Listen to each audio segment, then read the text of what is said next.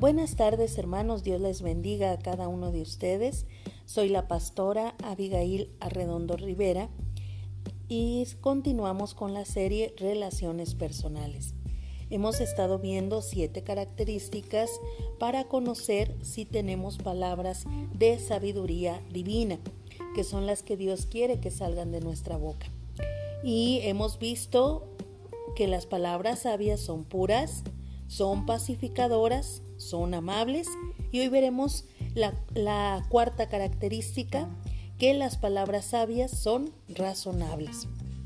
La Biblia las define como benignas, por lo cual son afables, benévolas, templadas, suaves, conciliadoras y sumisas.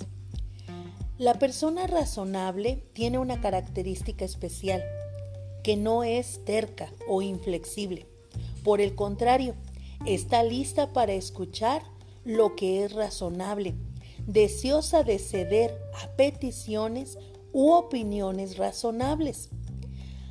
Existen cristianos que asisten a la iglesia, que participan en muchas ocasiones en diferentes actividades, que tienen también un aspecto en su forma de ser y es que una vez que toman una decisión o un concepto de algo, no aceptan recibir más información.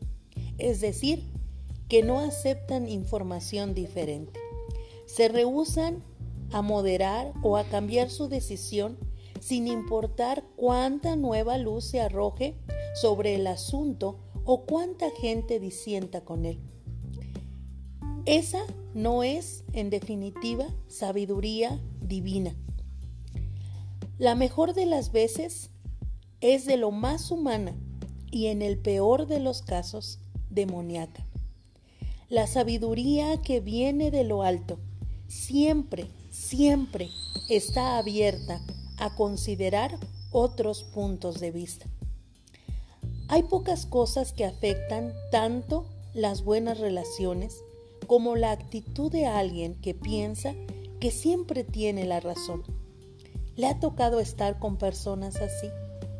Qué desgastante es, ¿no, hermano? Si usted opina algo, él o ella piensa lo contrario. Y existen muy pocas probabilidades de que cambie de opinión. Una de dos, o usted cede o tiene que vivir en continua fricción y desacuerdo.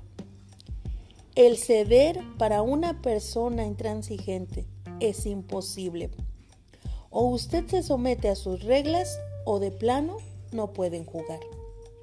La gente que es así rara vez entiende por qué los demás los rehuyen y tal vez siguen insistiendo en que están en lo correcto, aún después de que el último de sus amigos desaparece porque nadie le agrada estar con personas así.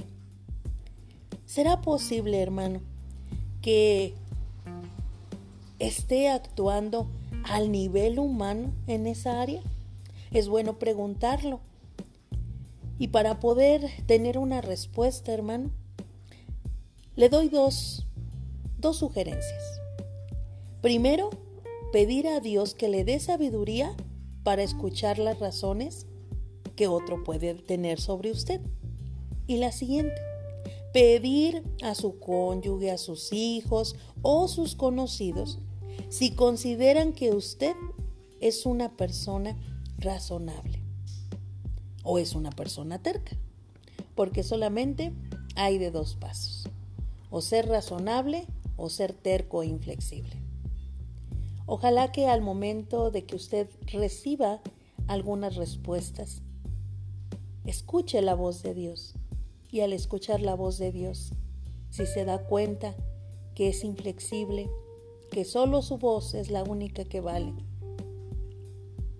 pueda pedirle al Señor que le ayude a escuchar, que le ayude a poner todo en el sentido correcto y que sus palabras puedan ser sabias, de tal manera que sean palabras razonables, es decir, palabras benignas, buenas.